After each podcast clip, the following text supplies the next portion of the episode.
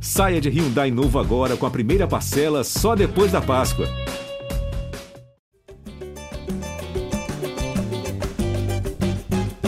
Alô, você ligado no GE. Globo, alô, você ligado no GE Fluminense, tá entrando no ar mais uma edição do podcast da torcida tricolor, edição 239. Eu sou Edgar Marcel de Sá e o Fluminense empatou com o Palmeiras 1 a 1 no confronto entre o líder e o vice-líder no começo da rodada. Esse resultado, o Fluminense ficou com 42 pontos e caiu para a terceira posição do Campeonato Brasileiro. Vamos falar sobre esse jogo, sobre a atuação do Fluminense, que foi boa, o resultado nem tanto, já que dava para vencer, com aquele gostinho de algo mais no Maracanã. E também sobre o próximo desafio. O Fluminense, na semana que vem, enfrenta o Atlético Paranaense pelo Campeonato Brasileiro, tentando recuperar a vice-liderança, tentando se aproximar mais do líder Palmeiras e vai enfrentar um adversário que está dividido aí no momento com a disputa da semifinal da Libertadores. Bom, Cauê Rademacher, o comentarista preferido da torcida tricolor. Cauê Rademacher. Salve, Edgar. Salve, galera tricolor. Um jogo muito bom do Fluminense no sábado contra o Palmeiras. Acho que todo torcedor que assistiu o jogo ficou bastante contente com o desempenho, principalmente no segundo tempo. Mais um segundo tempo muito bom do, do time do Fernando Diniz. Foi assim o segundo tempo contra o Corinthians, foi assim o segundo tempo contra o Fortaleza, e não que tenha sido um primeiro tempo ruim. Primeiro tempo em que o Fluminense começou melhor, aí leva um gol espetacular de bicicleta, é aquele gol que ah, o torcedor senta na arquibancada, não tem nem de quem reclamar, que a gente gosta muito de culpar, né? Falha do goleiro, falha do zagueiro, lateral deu condição. Ali foi um, foi um gol que você não tem do que reclamar e o Fluminense voltou, botou a bola no chão, chegou ao seu empate e poderia ter virado a partida no segundo tempo, bola na trave do Ganso ali no, no fim, criou outras chances e é difícil você criar no contra o Palmeiras, que é um time com uma defesa muito sólida, um sistema defensivo muito sólido, e mesmo assim o Fluminense conseguiu, foi melhor que o Palmeiras, não levou susto no segundo tempo, teve um chute só do Scarpa de direito, que o Fábio pegou sem problema, então Gostei bastante. Infelizmente não veio a vitória. O título brasileiro ficou mais distante. São oito pontos do Palmeiras. A distância se manteve. Mas, assim, o, o Fluminense dá a esperança de, de dias melhores, manter esse trabalho para o ano que vem e ainda ter uma Copa do Brasil em disputa, que o Fluminense tem total condições de, de ir para a final e conquistá-la também. É isso. O sentimento tem que ser esse, né? De esperança, depois de uma boa atuação contra um dos melhores times do país. Continuando nossa escalação, Gabriel Amaral, a voz da torcida tricolor. Tudo bem, amigo? Tudo bem, tudo bem. É, ainda mais depois de do Fluminense mostrar, assim. Eu, eu acho que é um mostrar para para mídia em geral, né? para o cenário do futebol em geral e mostrar até para si próprio também, para os jogadores e para os torcedores do Fluminense que pode enfrentar qualquer time. Pelo menos dentro dos times possíveis para se enfrentar, né? É, o Fluminense, o, jogo que ele fez essa semana contra Palmeiras e Corinthians, é, e mais os jogos que já vem fazendo, mostraram que o Fluminense não tem que ser, não é o adversário que que, que vai entrar para jogar contra, olhando outro adversário e decidindo se vai ter medo ou não. Fluminense pode entrar de cabeça erguida contra qualquer adversário da, do Brasil. É, mostrou isso, como eu falei. Agora, o adversário é que tem que entrar preocupado com o Fluminense. Aí é óbvio, né? Futebol acontece qualquer coisa, né? O Internacional entrou preocupado com o Fluminense, 3 a 0 O Coritiba também entrou preocupado com o Fluminense, tomou 5 a 2 E aí o jogo se discorre de, um, de uma outra maneira, enfim. Mas o fato é, a atuação que o Fluminense teve contra o Palmeiras, a atuação que o Fluminense teve contra o Corinthians, a sequência que o Fluminense está de, de 18 jogos só tendo uma derrota. Essas questões reforçam o ponto de que o Fluminense tem futebol para estar tá na parte de cima da tabela. Não tá porque o Palmeiras, como o Cauê falou, é um time fora do normal, fora do normal. Mas quando a gente pensa até em mata-mata mesmo na Copa do Brasil, ou até ao longo do ano, a, a, a, o Fluminense não olha para nenhum time com medo pode olhar ali no, no mesmo degrau, pode olhar ali com, com um nervosismo, né? Do tipo, ansioso para um jogo, mas medo o Fluminense não tem. Bom, você falou aí do retrospecto recente, né? São 18 jogos e só uma derrota. é muito bom, né? Um, um, desempenho assim. O Fluminense teve aquela sequência de 13 jogos, se eu não me engano, sem perder. É, mas em compensação, nos últimos cinco jogos, só venceu uma vez, né? Só venceu o Curitiba. Vem aí de derrota para o Inter, empate com Fortaleza, Corinthians e Palmeiras e a vitória de 5 a 2 sobre o Curitiba. Só para fechar nossa escalação, Gustavo Garcia, que acompanha o dia a dia do Fluminense no GE. Globo. Tudo bem, Gustavo? Fala Edgar, Gabriel, Cauê, Tricolores do Céu da Terra. Tudo certo, acho que o Fluminense mais uma vez é, foi dominante, teve uma grande atuação, é, merecia a vitória, mais uma vez merecia a vitória, ela acabou não acontecendo, mas eu acho que a torcida aplaudindo no fim é o reflexo do que foi o jogo. O Fluminense é, se impondo contra, contra uma das forças da América do Sul, ou talvez a força, né, bicampeão da o time que é bicampeão da Libertadores, está buscando aí o tri, é líder do Campeonato Brasileiro. É, a gente sabe da força do Flamengo também, outras equipes como o Atlético Mineiro que se reforçou muito para a temporada, acabou não conseguindo traduzir isso no gramado, mas assim, acho que o Fluminense é, se impôs contra mais uma das grandes equipes da América do Sul mais uma é, contra uma das equipes melhores equipes do Campeonato Brasileiro. E assim, eu acho que se a gente pegar aí os times que hoje estão no G4, né? É, Palmeiras, Fluminense em dois empates. Nesse segundo jogo, o Fluminense atuando muito melhor, merecendo a vitória, estando muito mais perto da vitória do que o Palmeiras. Contra o Corinthians, claro, o Corinthians naquele jogo pelo Campeonato Brasileiro com um time é, ali misto, poupando jogadores.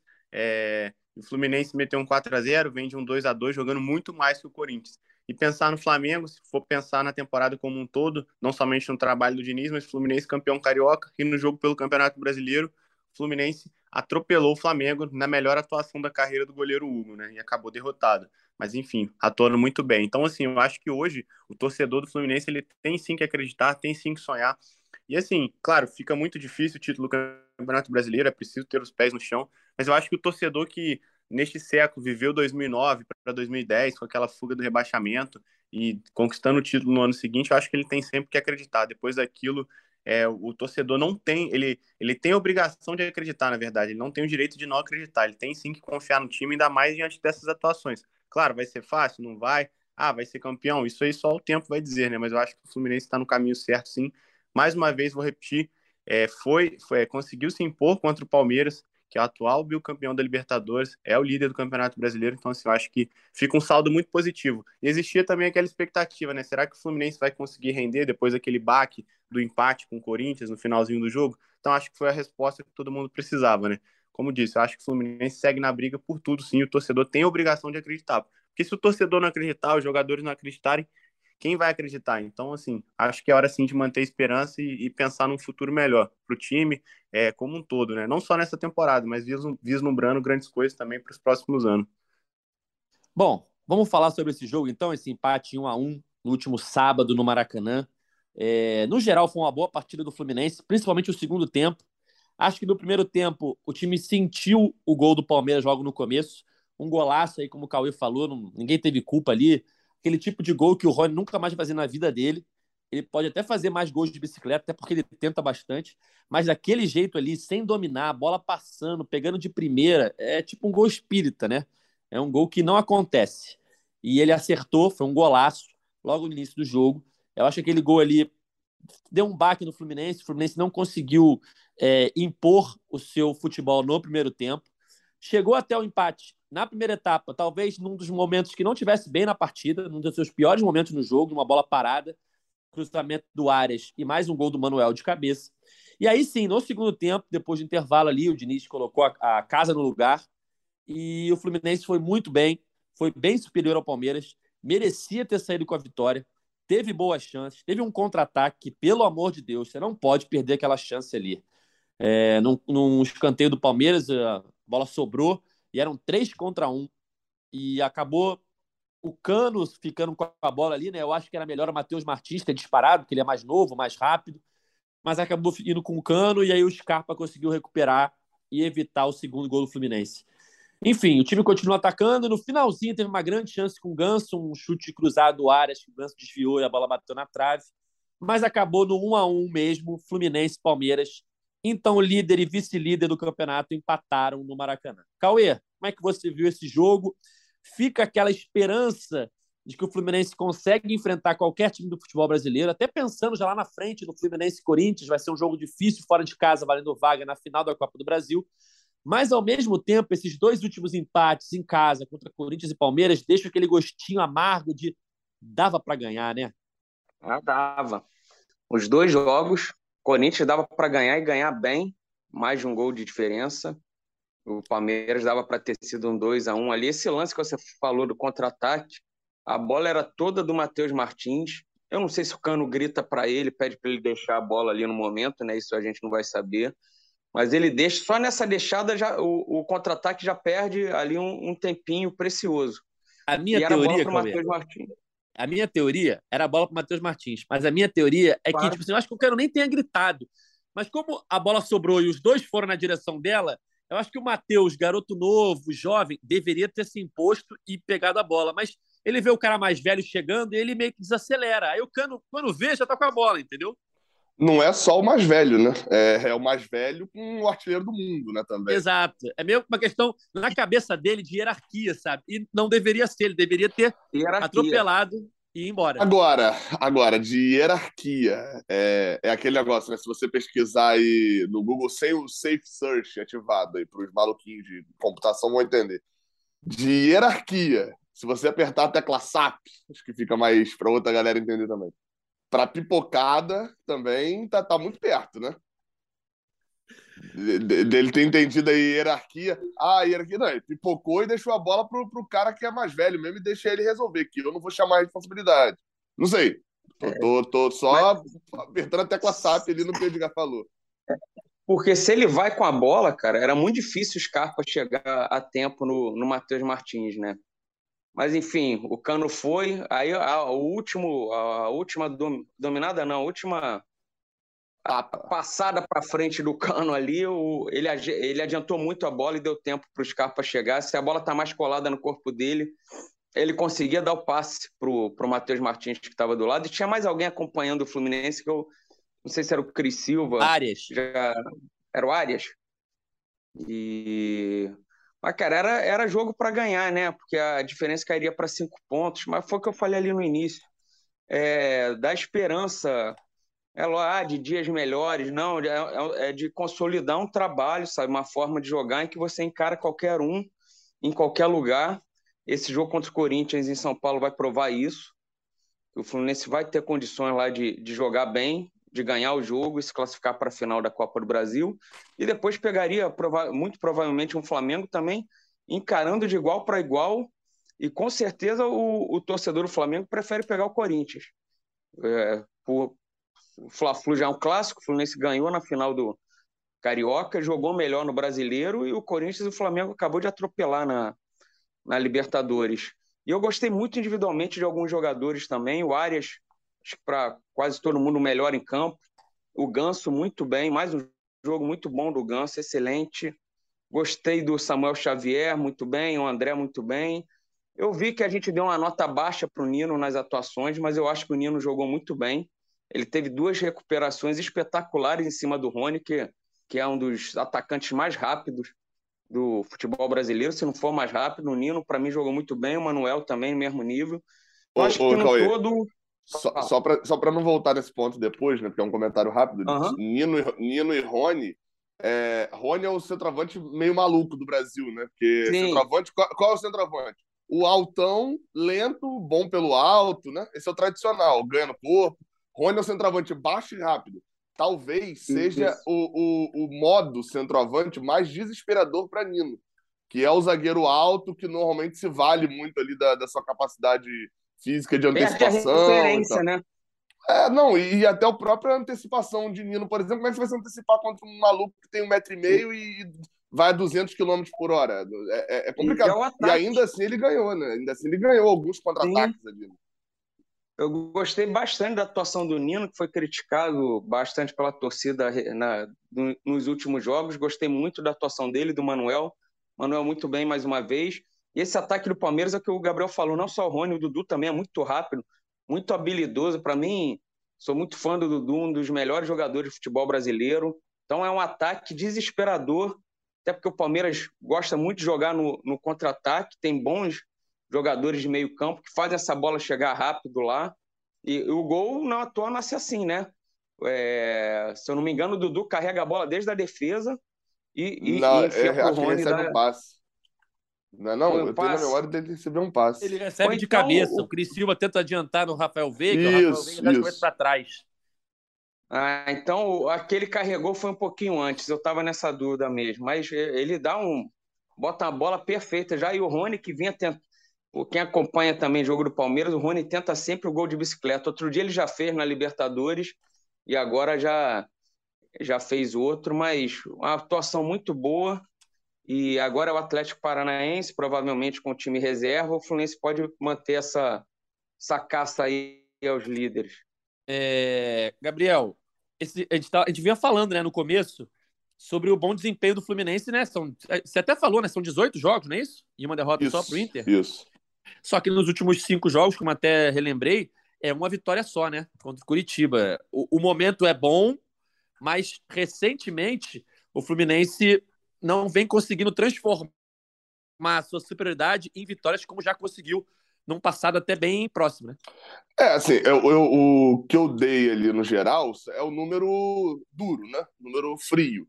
É, mas eu acho que mesmo quando você está numa sequência de 18 jogos, é, é, assim, o número frio ele, ele já é impactante, mesmo sem você analisar muito ele. Agora, é, quando você vai para uma análise mais curta, aí você tem várias análises, né? Por exemplo, dentro desses 18 jogos, é, o, o, tá aquele jogo contra o América Mineiro.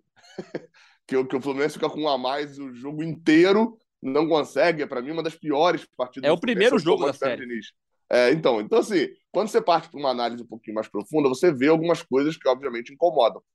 Mas vou ser sincero de que essa sequência atual, ela incomoda um pouco menos, porque você acho que até falou uma vitória em cinco jogos, né? Que, que a, a, sequência atual que incomodaria um pouquinho, né? O recorte atual, né?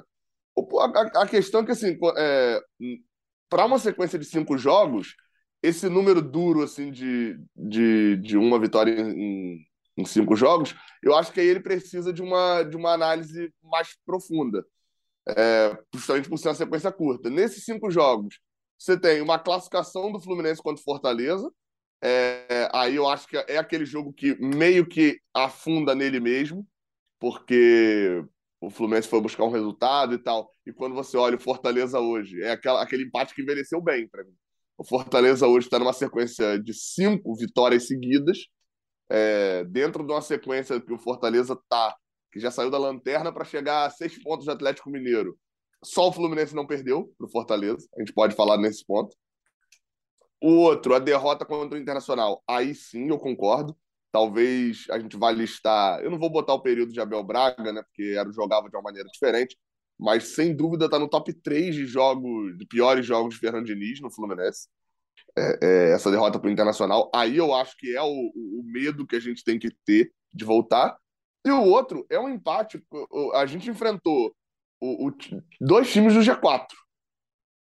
A gente enfrentou o líder, o melhor time da América Latina, dominante na América Latina nos últimos dois anos, um time que joga junto nesse tempo todo, que tem, sem dúvida nenhuma, o melhor treinador do Brasil no momento, que tem um elenco muito vasto, que tem qualidade muito. Enfim, enfrentou um time que a gente não está à altura e a gente empatou, e a gente enfrentou um time que era vice-líder do Brasileirão até esses dias. E a gente empatou em casa. Aí é um resultado para se lamentar um pouco. Mas a atuação não é para se lamentar contra o Corinthians. O resultado, sim. A atuação, não. A gente dominou, jogou melhor a, a, sofreu, porque o outro time também, a gente não está enfrentando o Cuiabá, a gente está enfrentando o Corinthians. É, é, então, assim, acho que quando a gente olha com uma lupa, a gente vai ver uma atuação muito, de fato, muito ruim, mas a gente vê dois resultados que são explicáveis contra Palmeiras e Fortaleza, e, é claro, a gente vê um, resultado circunstancial. Então, eu, eu, eu, eu acredito, assim, o, ponto central, já quando eu olho, quando eu falo dos 18 jogos e tal, é que o torcedor do Fluminense nesse momento, e não só o torcedor, mas que analisa também o jogo, olha para o Fluminense nesse momento agora e fala bem assim: é, tem grande chance do Fluminense chegar com 20 jogos de vencibilidade contra o Corinthians. Porque o Fluminense vai enfrentar um Atlético Paranaense fora de casa, mas o Atlético Paranaense reserva, provavelmente, né, envolvido no jogo contra o Palmeiras pela Libertadores. E vai enfrentar em casa um Fortaleza que está numa sequência gigantesca, mas, repetindo, o Fluminense empatou por 2 a 2 com o Fortaleza. Acabou de empatar por 2 a 2 com o Fortaleza na Copa do Brasil. Então é, é, é, é grande a chance do Fluminense chegar contra o Corinthians, ainda com essa sequência de vencibilidade, e se bobear ainda com umas duas vitórias no, no, no currículo, né? É, o. Talvez com duas vitórias. O jogo das Paranaense, por mais que seja time reserva, né? Provavelmente um time misto, porque vai estar exatamente entre os dois confrontos contra o Palmeiras na Libertadores. Né? Eles jogam agora nesse meio de semana, aí no final de semana enfrentam o Fluminense e na outra semana enfrentam o Palmeiras de novo. Então provavelmente não vão com força máxima. Mas não vai ser jogo fácil, lá nunca é fácil. E o elenco do Atlético Paranaense tem boas opções ali no time reserva. Eles já venceram bons jogos aí com o time reserva nessa sequência aí de Copa do Brasil e Libertadores. E o Fortaleza foi o que o Gabriel falou. Está é, vivendo um grande momento. Já foi difícil o jogo da Copa do Brasil e vai ser difícil novamente é, o jogo contra eles pelo Brasileirão, né, Gustavo? Mas voltando ao jogo contra o Palmeiras, é, aquele, aquela bola da trave do Ganso no finalzinho, eu, eu, te confesso que no Maracanã ali eu não consegui entender o que tinha acontecido, ele não tinha visto o desvio, né? E depois eu reparei que foi o chute do Arias e o desvio do Ganso, e fica aquele Ganso de, pô, merecia, né? Ainda mais o Ganso, que fez uma grande partida, tem uma bola de trivela que ele dá. Essa bola dele foi pô, Foi inacreditável. É. Samuel Xavier. Foi? Não entendi o Samuel Xavier. Não, não, foi, pro, falei... foi pro Samuel Xavier. Ah. Foi pro Samuel Xavier essa bola. Ah, sim, é, sim. Não. Ah, não, a bola foi, foi uma bola incrível do, do Ganso, tá doido. E merecia esse gol também, né? Eu acho que merecia por, por tudo. Mas assim, eu acho que eu isso já venho falando isso, eu acho que assim, acho que a gente precisa falar mais do Arias, cara. Não só a gente, a mídia, de uma forma geral, cara. Ele precisa ser mais citado, precisa ser mais lembrado, que ele vem jogando é absurdo, cara. Acho que assim, os números falam por si só, exatamente vem de uma temporada incrível, marcando gols, assistência. É, assistência, né? É o jogador com o maior número de assistências do Fluminense nos últimos anos, já conseguiu superar o Gustavo Scarpa. É, então, desde, na verdade, ainda não superou o Scarpa, mas está desde o Scarpa. Então, assim, acho que os números são muito bons. E, assim, o que ele vem fazendo, né, cara? A gente pode observar que, assim, o Cano, que vinha sendo o grande destaque da temporada, é o grande destaque da temporada do Fluminense. É, quando ele não marca, né, o Fluminense sente muito, obviamente. Mas, assim, o Ares tem chamado a responsabilidade nesses últimos jogos, né? Então, eu acho que, assim, é um jogador que, eu já venho falando isso também, que, assim, para mim, se tivesse que colocar a seleção do Campeonato Brasileiro e da Copa do Brasil, eu colocaria o Cano, por tudo que vem apresentando, é artilheiro e tudo mais, mas eu também votaria no Ares para ser um dos destaques. Eu acho que ele precisa ser mais citado e mais uma grande atuação, né? Sendo importante com assistência, participando muito bem. E nesse lance que você citou aí do Ganso, né? Uma felicidade. Seria mais uma assistência para o Ares, né? E o Ganso merecendo esse gol também. Tem marcado de pênalti, mas seria mais um, um golaço dele que, que acho que também vem sendo Gustavo, um dos destaques da equipe. Diga. Gustavo, só para ficar diga. no assunto Ares, qual foi o único erro dele no jogo? Você um sabe? erro de passe no campo de defesa. Ah, eu sei o que ele vai falar. É. Não, Diga. não, não. Mas, mas teve um isso. escanteio curto aos 40 do segundo tempo, em vez de jogar a bola lá no, na confusão. Mas é, ele tem crédito que ele acertou erro. do Manuel. Ele acertou do Manuel. Sim, acertou. Mas como é que foi o gol mesmo, Gustavo? Nasceu de um. O Edgar falou no início um cruzamento do Arias. Mas esse cruzamento veio da onde? Era bola rolando? Era falta? Lado direito. Era? Lado, veio do lado direito, veio do lado direito. ah, era, não, era um escanteio, Cara, olha só. né, Gustavo? É, olha só. Hashtag não ah, escanteio curto. Tá. Olha só. E, Gustavo, não, rapidinho, só, só, só para concluir, Edgar. Esse lance que a gente falou do contra-ataque do Fluminense 3 contra 1, que perdeu o gol, nasceu de uma roubada de bola como, Gustavo? Você lembra? Um escanteio curto do Palmeiras, não, Gustavo. É, não, escanteio curto não. sem, sem mais por Scarpa. hoje, sem mais por não, hoje. Mais, sem mais por hoje. Ô, ô, Vossa Excelência aí, o Cauê, é, a gente aqui bate, pode bater, tolero bater no escanteio curto, mas quando se tiver a oportunidade de bater no Scarpa, bate-se no Scarpa. Tá no regulamento isso aí. Se, entre escanteio curto e Scarpa, eu tenho certeza que o segundo é mais odiado. Cara, sabe o que é pior? Na hora que o Ares bateu aquele escanteio curto, e não deu em nada, porque eles ficaram rodando a bola ali, aí foram pro outro lado, acho que Mas o Natan cruz errado. Nada. Sim. O Natan cruz errado, a bola isso. sai. Naquela hora eu pensei no Cauê, eu falei, o Cauê vai falar desse escanteio, cara, tenho certeza.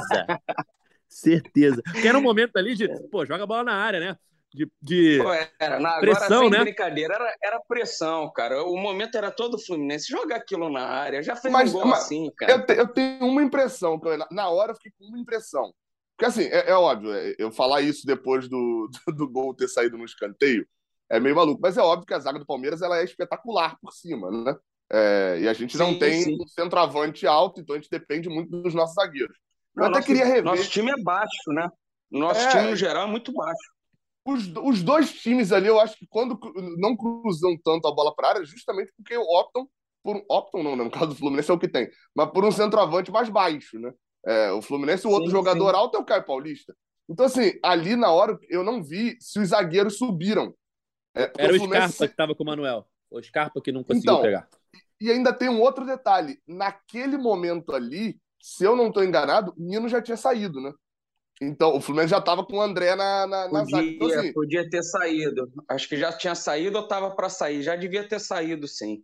É, porque eu acho que ele sai com 40 do, do, do segundo tempo, enfim. Mas, de qualquer forma, é, é, eu imaginei que, tipo, o Fluminense não queria correr o risco, porque é óbvio, você falou do escanteio curto, mas é o Palmeiras tirando ali aquela bola ali de cabeça e tal, o Palmeiras estava pronto para o contra-ataque. E tem qualidade para um contra-ataque só. Agora, o, sem o, a pilha, o negócio é. Esse escanteio curto do Fluminense fica um toque de bola ali meio inútil, cara. Não, não então, isso que eu ia falar. Ali. Pareceu meio né? sem, obje... sem, sem, sem objetivo, assim. Porque se você vai bater um escanteio curto sem jogar a bola para a área, né? Você não quer jogar a bola para a área por causa dos zagueiros adversários, você tem que ter uma jogada muito bem clara de, de finalizar. Ou você vai tentar uma jogada ensaiada de já bater o escanteio rolando para uma finalização, ou vai, vai, quem vai aparecer ali do lado é o Nonato, Samuel Xavier, e, e já vai ter uma jogada tramada para chutar para o gol. Não pode, é, é, é, assim, você bater o escanteio curto para evitar de jogar a bola para a área, porque o seu time é baixo, e aí você bate o escanteio curto e a jogada final é jogar a bola para área. Só, só para concluir City, o, o, o City fez um gol espetacular de escanteio curto esse fim de semana. Rolou uma tabelinha na área e, e fez um gol. Para o Edgar, que é um amante do escanteio curto, vale depois dar, dar uma conferida na jogada. Aí, só para concluir do Ares, olha os números dele, né? São 47 jogos, 14 gols e 12 assistências, né? Então o jogador chega a 26 participações diretas em gols na temporada. Ele só tá perdendo realmente pro Cano, né? Que tem 38, tem 31 gols e 7 assistências. Então, assim, uma temporada espetacular do Ares. E só para concluir, é, a gente precisa lembrar que o Palmeiras tem a melhor defesa do campeonato, né? E se você for pensar, o Fluminense teve 57% de posse de bola e, e, mais que o dobro de finalizações do que o Palmeiras, né? Foram 16 a 7. Então, assim, eu acho que é, mostra realmente a atuação do Fluminense, o quanto o Fluminense foi bem na partida. E aquilo, é, a gente lamenta o resultado mais uma vez, é, e acho que vocês vêm falando essa questão de sequência e tudo mais. É, e parece que é até curioso isso, porque em alguns momentos, durante essa sequência de 13 jogos de vencibilidade do Fluminense, que acabou se encerrando contra o Inter, o Fluminense não jogou tão bem, mas vinha vencendo. E nesses últimos jogos, o time, tirando o Curitiba que venceu, o time é, vem atuando muito bem, mas talvez não tenha conseguido, não, não vem conseguindo os resultados, né? Então, é isso. Acho que se inverter um pouquinho, mas eu acho natural isso também. Acho que em alguns momentos os resultados vão acabar não vindo. A gente precisa lembrar e valorizar também o adversário, né? A gente tem muita cultura de sempre achar que a culpa, ah, não, a culpa é só do Fluminense. Ah, como aconteceu contra o Internacional mesmo. Eu acho que o Fluminense não teve uma boa atuação. Foi, foi uma das piores partidas do ano do Fluminense, muitos erros individuais, mas muito mérito do Inter também, que tirou a posse de bola do Fluminense, matou a, a principal arma do Fluminense, que é esse essa, esse toque de bola, esse jogo de imposição. Então, assim, acho que a gente também tem que valorizar muito o adversário. Então, a gente tem que lembrar quem é o Palmeiras, quem é o Corinthians. Então, assim, para dizer que realmente eu acho que o Fluminense vem de uma sequência incrível. Quando o Gustavo falou sobre o Arias, falou: ah, temos que falar sobre o Arias e tal. E sempre que a gente fala de Arias, a gente lembra de Cano, que essa dupla vem dando muito certo. E aí eu fui olhar aqui os números nessa série recente aí que a gente falou do Fluminense, de cinco jogos com uma só vitória, apesar de boas atuações contra Corinthians, contra Palmeiras, o Cano fez só um gol, Cauê. É, e eu não lembro grandes chances perdidas assim. É, contra a Inter ele não teve nenhuma chance, contra o Fortaleza ele deu mole ali em uma outra bola que ele furou. É, contra o Curitiba, apesar do placar, ele também não lembro de nenhuma grande chance perdida por ele. É, também contra Corinthians e Palmeiras. Corinthians teve aquela de cabeça, né, que o, que o Cássio defende, mas também tem que dar um mérito para o Cássio. E também cabeçada não é o, ponto forte do Cano. Ali, ali o mérito até foi dele, da movimentação de conseguir se livrar do zagueiro. Enfim, é, o que, que, você acha que explica essa queda nos números do Cano? Não falo nem de, talvez, de rendimento, porque, cara, o cara é o artilheiro do ano, né? Mas o que, que você acha que explica? São poucas chances que estão surgindo para ele, talvez um cansaço, porque ele joga todos os jogos? Essa de cabeça contra o Corinthians, eu acho que foi a chance mais clara que ele teve nesse período ele, apesar de não ser um exímio cabeceador, não é um superésio da, das cabeçadas, até pela, pela altura, ele tem vários gols de cabeça, né? Porque ele se posiciona muito bem. Várias vezes ele está livre e, e cabeceia bem, firme. Contra o Corinthians, no segundo tempo também, ele entra numa bola pela direita, ali não é gol perdido, é uma jogada que ele cria, chuta forte, o Cássio faz uma boa defesa. O, o Cano, o, ele jogou todos os jogos do Campeonato Brasileiro. Se eu não me engano, o Gabriel falou isso aqui uma vez. Ele ficou fora só de um jogo do Fluminense no Boa ano. Vista. Boa Vista, aquele que, que, que não jogou ninguém, né? Era o time C. Jogou E- o Matheus Ferraz. Jogou o Matheus Ferraz naquele jogo. De, de cabeça de área, né? Com a qualidade ali na ah, saída de bola. armador. Saída de bola. É, é, era o falso 5 ali. e, e o. Cara, de repente ele. Assim, eu, eu sinto já há algum tempo que ele. É, como ele já jogou todos os jogos do ano, o cara deve estar com o desgastado, sabe? Continuou, fez o gol importante contra o, o Cuiabá, um gol importante contra o Fortaleza. Mas agora, essa semana aí, eu acho que é uma semana muito boa, sem jogos, para recuperar o cano. Eu estou sentindo ele desgastado. Tanto que você falou, não teve tantas chances claras, às vezes pode ser por ele não estar conseguindo também se movimentar do jeito que ele estava para receber a bola, perdão, para receber a bola em condição de marcar. Acho que essa semana agora sem, sem jogo vai ser ótima para ele. É, e ele é um jogador, né, Gabriel, que ele ajuda muito no sistema defensivo, né? Ele volta muito, ele ajuda na marcação, então não é só a correria lá na frente, ali na hora que ele. Sobre, Oi? ele roubou umas bolas importantes contra o Palmeiras, né? Ele apareceu roubando bola boa ali. Isso. Ali na hora que ele contra-ataque, não era ele para disparar, a gente já falou sobre isso, mas ele ajuda muito na marcação. Então isso também cansa, né? E os treinos do Fluminense são desgastantes, os treinos com o Diniz, né? A gente que é, ouve o pessoal lá falar, né? Até porque a gente não consegue ver os treinos muito, mas o que o pessoal passa de informação pra gente é que o treino é muito desgastante e longo, né? É, Diniz até fala disso na coletiva também, né? Que provavelmente o Fluminense é o time que é, mais passa tempo no campo, treinando entre os times do Brasil. Eu, eu acho que tem uma estafa. Eu até discordo um pouco do Cauê sobre quantidade de chances. Eu acho que tá, tá, tá dentro da média ali do, do que é mesmo a- as chances que Cano tem no jogo. Ele normalmente tem um dado, que, se eu não me engano, ele, ele a média dele é de três finalizações certas a cada gol que ele faz. Então, assim, de vez em quando ele, ele já deu duas finalizações certas, não fez o gol, na terceira ele vai fazer. E ele teve até essas chances, assim, contra, contra o Corinthians, de fato. Acho que a melhor chance que ele teve é, foi essa cabeçada, que é muito mais mérito de Cássio do que demérito dele, né? Ele cabeceia, ele meio que no contrapé ainda e tal. Então, é, é, ele ali até foi bem. Mas contra o Fortaleza foi uma partida muito ruim dele, em que pese o gol, né? E aí, óbvio, quando você vai pontuar a partida ruim do centroavante, se ele fizer gol, a partida já, né? Não foi tão ruim. Mas foi uma partida bem ruim dele no sentido é, é, de finalização mesmo. Ele, ele perde uns três ou quatro chances ali é, que não deveria perder, que poderia ter custado a classificação. Contra o Coritiba, ele, ele- participa muito do jogo, mas foi um jogo mais atípico, né? Na quantidade gigante de gols, mas gols acontecendo no finalzinho e tal. É, E principalmente no jogo contra o Palmeiras, eu achei. Aí eu vi esse desgaste todo. Teve um lance no primeiro tempo, é, é, uns 40 no primeiro tempo, 42 por aí.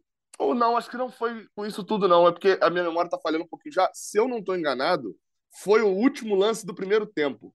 Aquele lance que dá uma confusão com a arbitragem, porque tem uma falta em André, é, puxa uma camisa de André, o, o André dá o passe meio errado para Cano, a bola vai muito na frente, e, e o juiz acaba o jogo, não dá amarelo pro, pro cidadão ali, o zagueiro do Palmeiras, que fez a falta em André.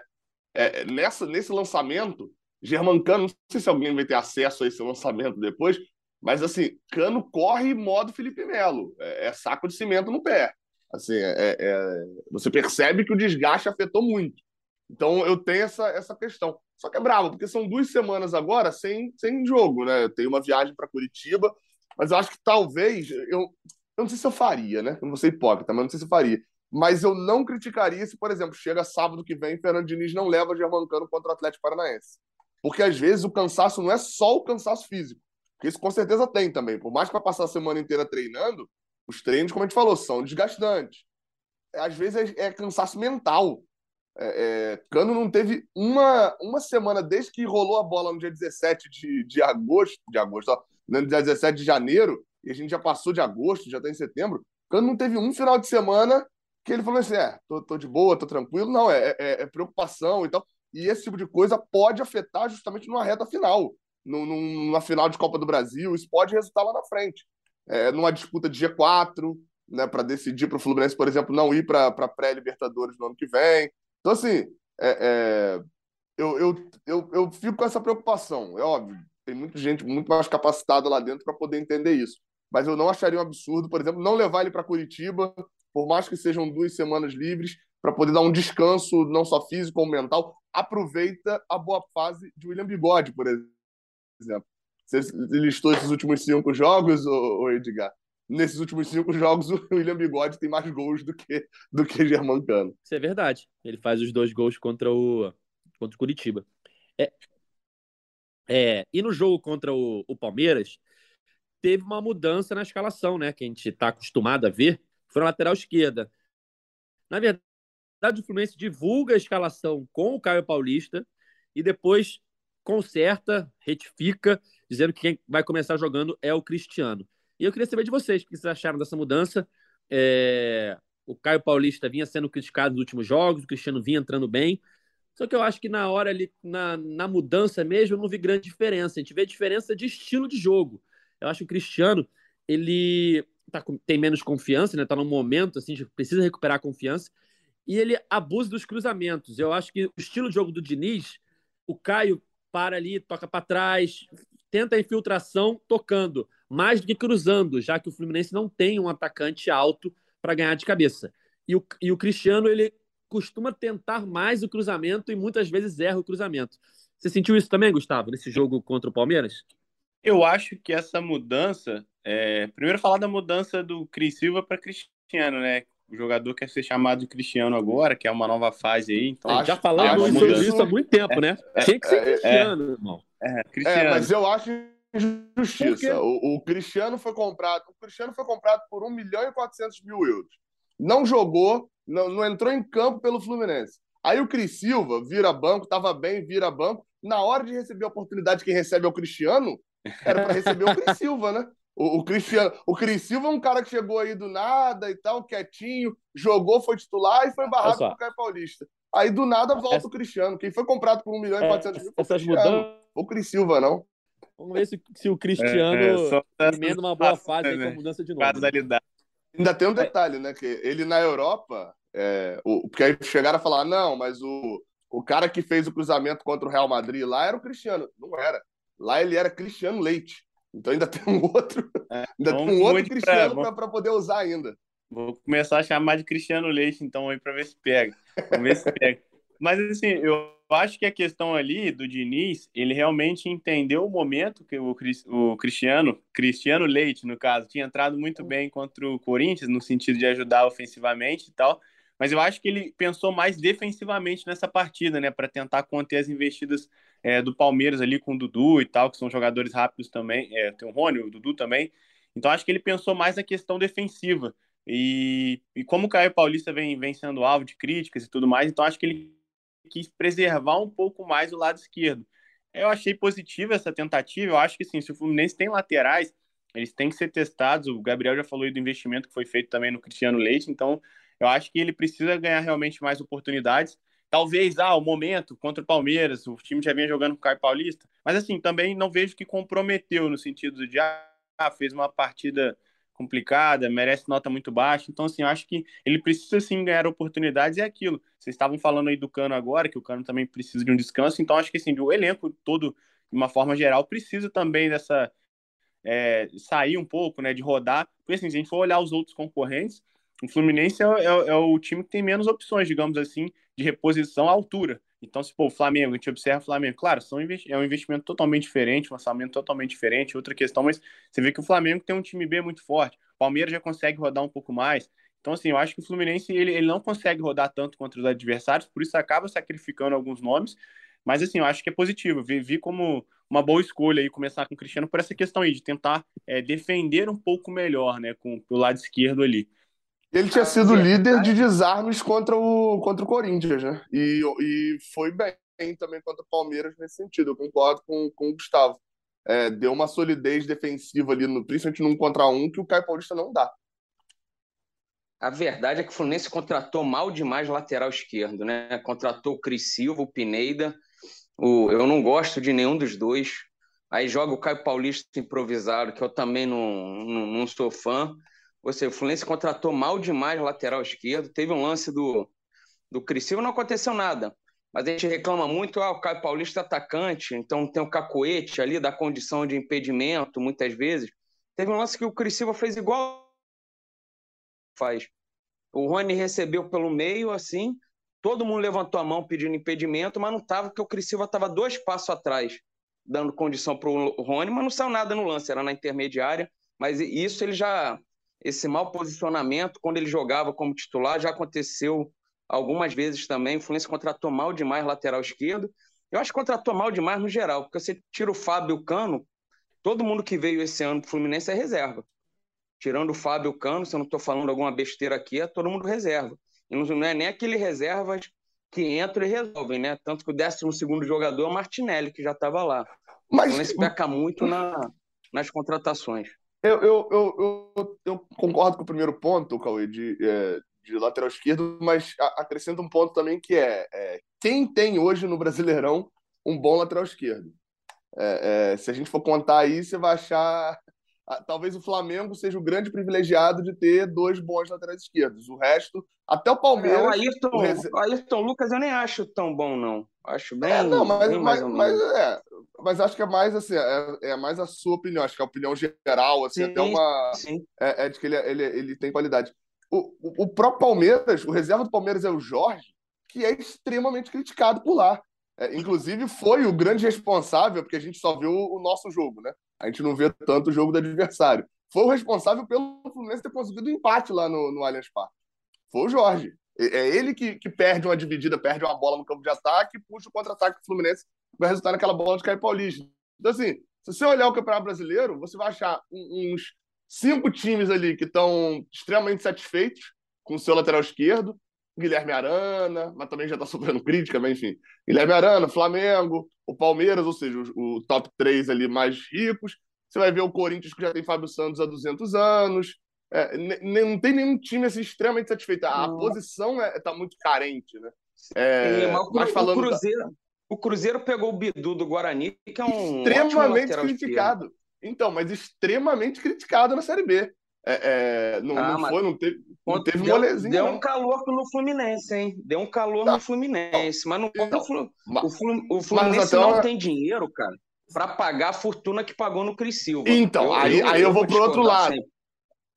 Então, aí eu vou pro outro lado, que é, é, eu dizer que tem poucas opções, e o Matheus Bidu realmente tá, tá, tá, não sei agora, né? Mas quando o Fluminense enfrentou o Cruzeiro, eu conversei com alguns jornalistas, com alguns torcedores do Cruzeiro, eles falaram, cara, nada demais, assim é, é, um grande. Uma série B dele é completamente assim, apagada, não é destaque. Não é aquele cara também que vai para o banco, mas, pô, se o cara tá fazendo isso na série B de novo, por um grande time, não sei, né? Pode render bem na série A, pode, mas não dá é, para eu lamentar que o Fluminense gente, buscar. O, o, Fluminense... o Fluminense tem 20 milhões investido na lateral então, esquerda. Aí, ali. Então, aí, aí, aí, o, o, o Edgar, o Cauê, é aí é onde eu vou pro, pro ponto de, de, de concordância, que é sobre contratação. O, o problema para mim não é o Fluminense ter o Cris Silva como opção na lateral. Isso daí eu já falei algumas vezes. Eu acho o Cris Silva um, um nível que, normal do Campeonato Brasileiro, especialmente normal. Só que o normal do Campeonato Brasileiro você não paga 1,4 milhão de euros. O é, erro para é mim é a contratação, é a negociação. Gente, se é, o Fluminense é... tivesse contratado Matheus Bidu, o Cauê estava aqui no podcast reclamando e falando para ele voltar para a turma da Mônica. Por que que, Por que, que não trouxe? Por que, que não trouxe não, aquele brasileiro Eu enxergo diferente. Vocês acham vocês acham que o Cris Silva fez um grande jogo contra o Corinthians? Eu não achei nada demais no Cris Silva contra o Corinthians, sinceramente. Não... E achei ele contra o Palmeiras precipitando todas as jogadas de ataque. Vamos ver se é uma sequência de titular ele engrena, mas eu, eu ficaria com o Bidu de olho fechado. É, no, não, mas não, próprio... é, não é também uma competição, né? Não é um, não, um X entre Bidu e, e Cris Silva. Pô, o, mas aí esse assunto não vai. Foi o dinheiro investido que a gente já concordou que não era para investir um dinheiro assim, mas um sobre, jogador mas, que não vai resolver. Sobre, sobre a contratação, que é o ponto que eu ia levantar, eu nem ia tocar tanto no ponto da lateral esquerda, né? Mas o, o ponto que eu ia tocar é o seguinte: eu, eu, eu, eu, concordo que, de fato, incomoda um pouco o Fluminense ter trazido só dois titulares, né? Ter feito contratações e trazido dois titulares. Mas não é justamente isso que isso. coloca o Fluminense entre os melhores elencos do Brasileirão, porque a gente não pode ser hipócrita também. Ah, nossa, mas o Flamengo, o Palmeiras, o Atlético Mineiro, tá bom. E quem mais tem um elenco melhor do que o do Fluminense? Quantos não, tem? O, quantos tá olham tá pro banco? Não, não, o meu ponto não é nem só o, o, o, o Fernando Diniz, assim, o treinador e como ele utiliza e tal, não. Meu ponto é, é jogador mesmo. Porque, porque essas contratações, okay, quando você fala, por exemplo, o Fluminense trouxe Natan e trouxe o William Bigode. O William Bigode criticado e tal, mas até nas últimas vezes que foi acionado, foi acionado bem, assim, né? Jogando por dentro e tal. Quantos, quantos tem no banco é, é, um Natan que vai um, um Natan que vai entrar e vai fazer um gol de falta daquele, um, um William o Bigode que vai foi uma boa assim, o Natan foi mal, Gabriel. O Natan foi uma contratação, acho que todo mundo gostou, né? Mas não rendeu o que se esperava dele, né? Então, mas, mas aí o que assim, vamos lá, o que estava errado? É o que se esperava? É, porque Natan vai ser titular ali no meio de campo aonde? Vamos botar hoje, tá? Em perspectiva. Natan hoje é um bom reserva do Fluminense. Das últimas vezes que entrou, foi acionado, foi bem. É, é mais uma vez entrou bem para mim contra o Palmeiras. Só que aí, quando você olha para assim, pô, parece que o Fluminense tem um elenco horroroso. Não tem. A maior parte do, do, do décimo para baixo do Brasileirão não tem um jogador igual o Natan. Você vai achar ali o Ceará que tem Vina. Então, o Vina não seria muito diferente do que Natan é, não. Assim. É, aí você olha sim, o time sim. titular do Fluminense, vai tirar quem? John Arias para botar Natan? O meu, o meu, ponto é que, às vezes, a gente até para um costume mesmo, o Fluminense durante muito tempo teve uns elencos muito malucos no Brasileirão, né? É, mas é, é, a gente tem que ser verdadeiro. O elenco do Fluminense hoje, sei lá, se eu botar aqui entre seis times aí do Brasileirão, o Fluminense está na briga desses seis times aí. Tá atrás de Palmeiras, Atlético e Flamengo, obviamente, mas até o do Atlético Mineiro, o, o elenco que é muito bom, vem numa fase terrível, alguns, vários jogadores. Então, é, eu, eu acho o elenco do Fluminense, aí, aí é onde eu toco nas contratações, né, que você falou. As contratações, para mim, tem esse problema do, do Cris Silva, do investimento, mas estou falando só de melhora do elenco. Acho que melhorou muito o time titular, porque Germancano é melhorar muito o time titular. É, é, na posição de Fábio ali, acho que melhorou muito mais o banco, assim como com Natan, com William Bigode. O Fluminense reforçou mais o banco, reforçou o elenco. E o Diniz não roda tanto o elenco graças a Deus, não está precisando rodar. É, é, o Fluminense teve pouquíssimas lesões né, no, no, Brasileirão. Aí você vai falar, ah, Gabriel, então o elenco foi bem montado? Não. Para mim, a, a, falta de reposição ao Luiz Henrique é algo ruim. Deram sorte de que o Matheus Martins conseguiu render minimamente bem no, no profissional, não, não, teve aquele. não sentiu muito né, aquela troca como ele sentiu, por exemplo, um pouco no ano passado. É, mas ainda assim é, é, é eu acho que a gente menospreza um pouco o elenco do Fluminense, até por aquela vontade do, do contra tudo e contra todos, a gente é o mais fraco, vamos ganhar os mais fortes. Não, né? O Fluminense tem, para mim, eu, eu, eu, tenho dificuldade para achar três elencos, elencos melhores do que o Fluminense é, depois de Atlético, Flamengo e Palmeiras. Só para encerrar esse assunto do banco de reservas, teve um momento no segundo tempo, eu acho que quando o auxiliar ali do Diniz chama o Caio Paulista, que o Iago acha que é ele. Ele deve ter ouvido ali, Caio, aí entendeu, Iago. E aí o, Caio, o Iago sai felizão, cara. Caraca. Correndo felizão, cara. E aí ele, no meio do caminho, ele para, abaixa a cabeça e volta andando assim, cara. Pô, só para reforçar nossa campanha aqui, libertem o Iago. Né? Cara, Pô, isso eu, deve ter eu, sido muito constrangedor. Pô, o resto não, do elenco na hora. Pô, ele comemorou muito o gol, cara. Ele comemorou tanto que ele vazou ali na comemoração e tal, na, na transmissão. Pô, ele comemorando muito o gol também. Também fiquei sentido por isso. Tô na é, campanha é. também, volta, Thiago. Volta, é.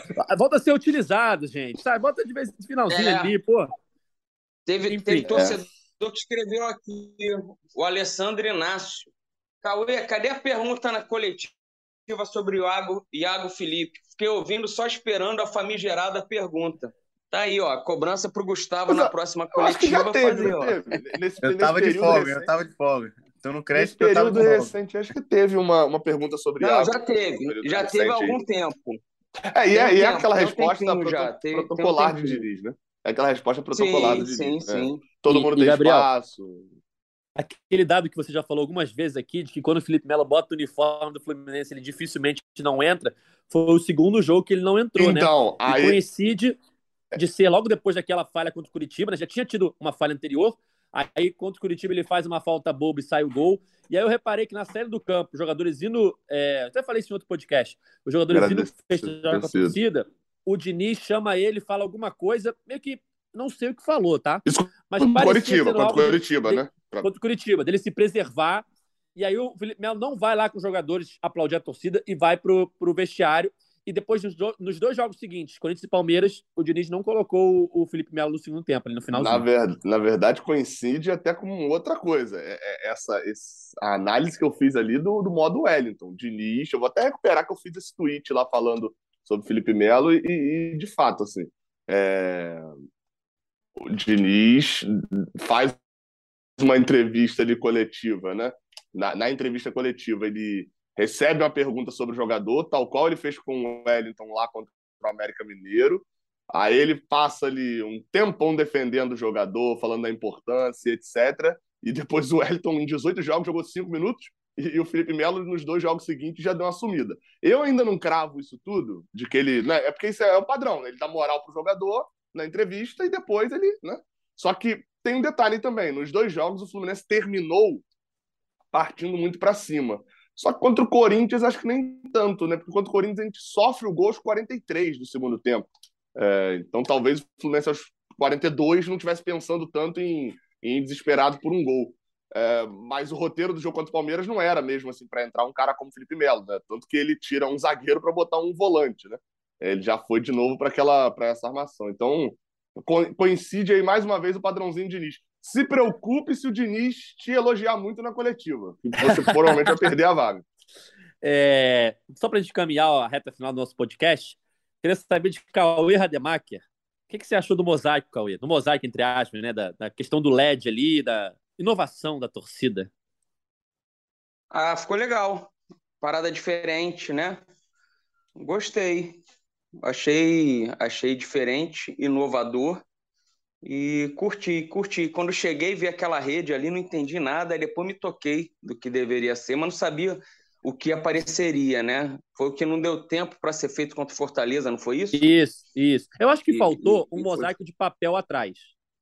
Para ser sincero, assim, acho que ia ficar mais legal. Porque a história do mosaico de, lan- de lanternas não dá certo no Maracanã, gente. Ele, ele, não, ele É. só funciona em uma forma. Ele só funciona se apagar as luzes. Exato. Como se faz lá no Castelão. No Maracanã. Fizeram no- no é é Mineirão trâmite. também. É, não sei como é que é o trâmite, não sei se pode, se a luz do Maracanã, se abaixar, demora muito a voltar, não sei. Só sei que não abaixa. E sem abaixar a luz, não adianta. Não. Então, Não. teria que ser um mosaico de papel e aquele FFC de luz ia ficar bem maneiro.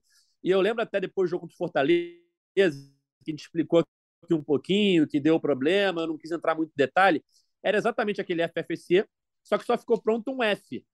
E aí até pensaram, ah, Pô. vamos botar um F. E o pessoal lá do Fluminense falou, Um F, F. um F vai- na gíria da internet ainda. exatamente.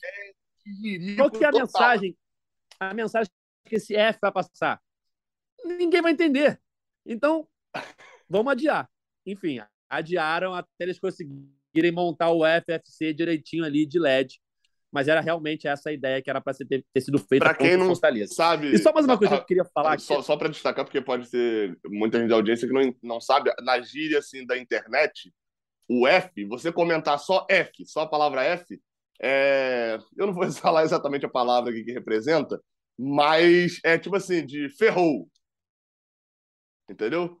De tipo, deu ruim. Tem- é, é, então... Não é uma outra coisa também, Gabriel, de quando alguém É, morre, aí então, você bota então, F exatamente, respeito. então, de ferrou. É, é, é, de- é, foi, é usado desse tipo assim, né? Enfim, é, aperte o F e respeita fulano. Significa algo muito ruim, significa que algo deu errado. Entendi isso. Vamos botar assim. Exato, exato. No resumo, é. E- E aí, assim, acho que o mosaico com a palavra F, com a letra F, num jogo de volta do mata-mata, meu amigo, assim, Não fazia sentido, né? Se é eliminado, é o prato cheio, né, para os haters. Exato. E só mais uma coisa que eu queria falar aqui, cara, é essa história de sinalizador. que agora os jogos estão sendo paralisados por causa do sinalizador e tal. Cara, longe de mim querer dizer o, o que, que alguém deve fazer ou não deve fazer, tá? A parada é proibida e sabe-se lá como entra no Maracanã. Tudo bem. Você quer acender, acende. Só não acende na hora errada. O Fluminense, o Fluminense teima em acender no momento de pressão do Fluminense. A torcida não, no momento após o gol. Após o gol é o pior momento é, para acender o é sinalizador. É um momento ali de euforia. É um momento de ir para cima. Não é um momento de esfriar o time, perder três minutos porque alguém acendeu um sinalizador e não quer apagar. É, Cara, é, é, eu acende vou... quando entrar em campo, por exemplo. Eu vou, quando eu vou acabar o jogo e vencer. Ô, Edgar, acho que tem um ponto muito. Assim, tá proibido? Tá. Mas a multa é 5 mil reais, 4 não, reais. As não, penalizações são muito pequenas. para não usar. Não, não, eu entendi, entendi. É, eu digo assim, isso, o sinalizador, o ponto é, o sinalizador, ele não prejudica de fato. Não prejudica nada. Só que depois do gol ele prejudica. Porque toda claro. vez esfria o clima do Maracanã quando o Fluminense pode ali alcançar o, o resultado. Então, assim, é, é, é, é uma questão de jogar junto com o Fluminense. Perfeito. É, não vai atrapalhar em nada o sinalizador antes do jogo e tal. É o que eu falei, multa de 3 mil reais. Se, se, o STJD se preocupasse mesmo com isso, ele ia começar a dar penas mais rigorosas. Só que agora ele não pode, porque já existe jurisprudência. Agora, é, é, no meio do jogo, prejuízo, né? Pra foto no Instagram, nem nada disso, né? Isso não acho que não vale atrapalhar o Fluminense. Então, vamos só ter consciência só. É isso, perfeito. Bom, galera, chegando ao fim de mais uma edição do podcast Jeff Fluminense. Queria agradecer mais uma vez nossos participantes, Cauê Rademacher, muito obrigado. Valeu, Edgar. Só para não passar em branco, o, a gente falou aqui Fluminense Fortaleza, aquele jogo que não aconteceu nada de extraordinário no segundo tempo. O juiz deu oito minutos, depois mais um de acréscimo. Nossa, bem Esse lembrado. Fluminense Palmeiras agora, o, o Gustavo Gomes ficou uns dois minutos, pelo menos, sendo atendido. Teve um choque de cabeça, se eu não me engano, do, do Cristiano com o Marcos Rocha, que o jogo ficou mais uns dois, três minutos parado. O juiz parou o jogo para ser atendido ali no fim, mais um minuto ali, e no fim ele, todo mundo mexeu cinco vezes, ele deu cinco minutos de acréscimo. Fiquei sem entender esse, esse, essa economia no tempo de acréscimo, numa arbitragem que eu achei bem ruim no Maracanã também. Eu fiquei sem entender como é que ele só ele sentiu um gás de pimenta. Com 45 tá mil pessoas no Maracanã. Internet, né? Todo mundo questionando isso aí. Do, eu acho que ele fez cera. Ele fez cera. ele falou: o Everton tava fazendo, eu também quero, quero ter essa oportunidade também de fazer cera. Ninguém pode me dar amarelo, então eu vou fazer cera também. É, é Braulio da Silva Machado, tá? Eu sempre gosto quando a arbitragem é boa ou ruim de destacar o nome do árbitro, porque um ou dois torcedores, pelo menos, vão lembrar dele no próximo jogo, né? É, era um árbitro, é, ele é extremamente conhecido por ser caseiro, é, mas aparentemente não foi, né? Se sentiu em casa no Maracanã para fazer essa balbúrdia. O, que eu acho que a palavra ali é covardia, é medroso. É, ele, ele quis com, se comprometer o, me, o, menor, menos possível se comprometer no, no, no jogo e, para mim isso é coisa de árbitro covarde. É, marcou todo toquezinho, choquezinho ele dava falta para se prevenir, porque é, é, é qualquer jogo.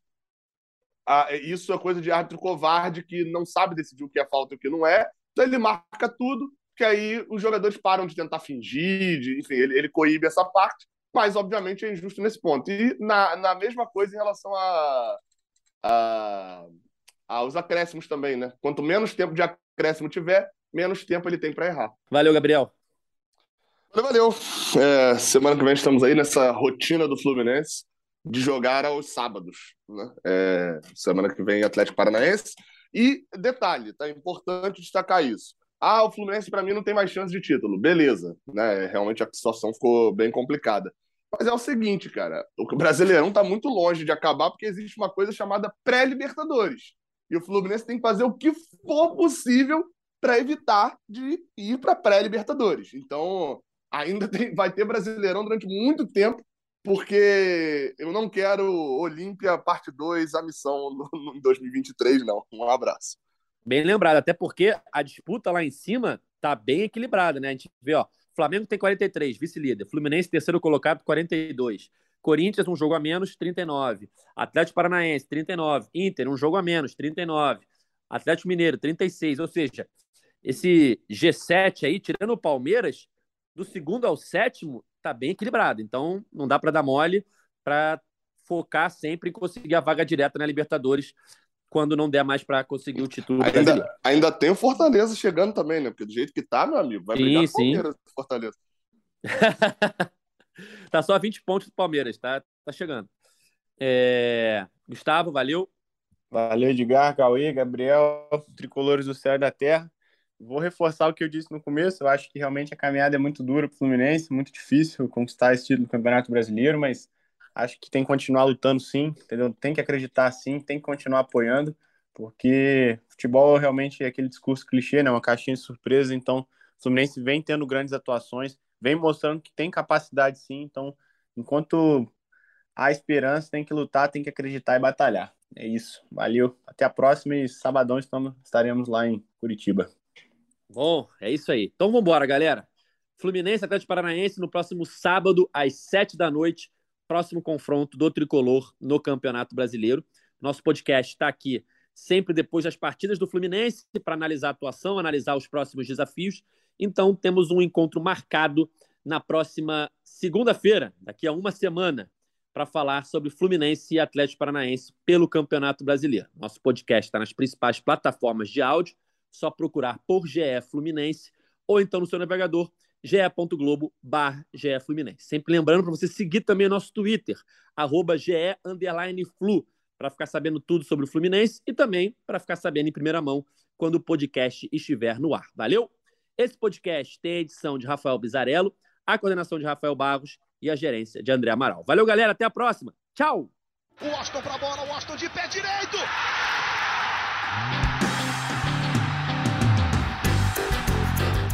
Sabe de quem? Do Fluminense! Do Flusão, do tricolor das Laranjeiras. É o GE Fluminense.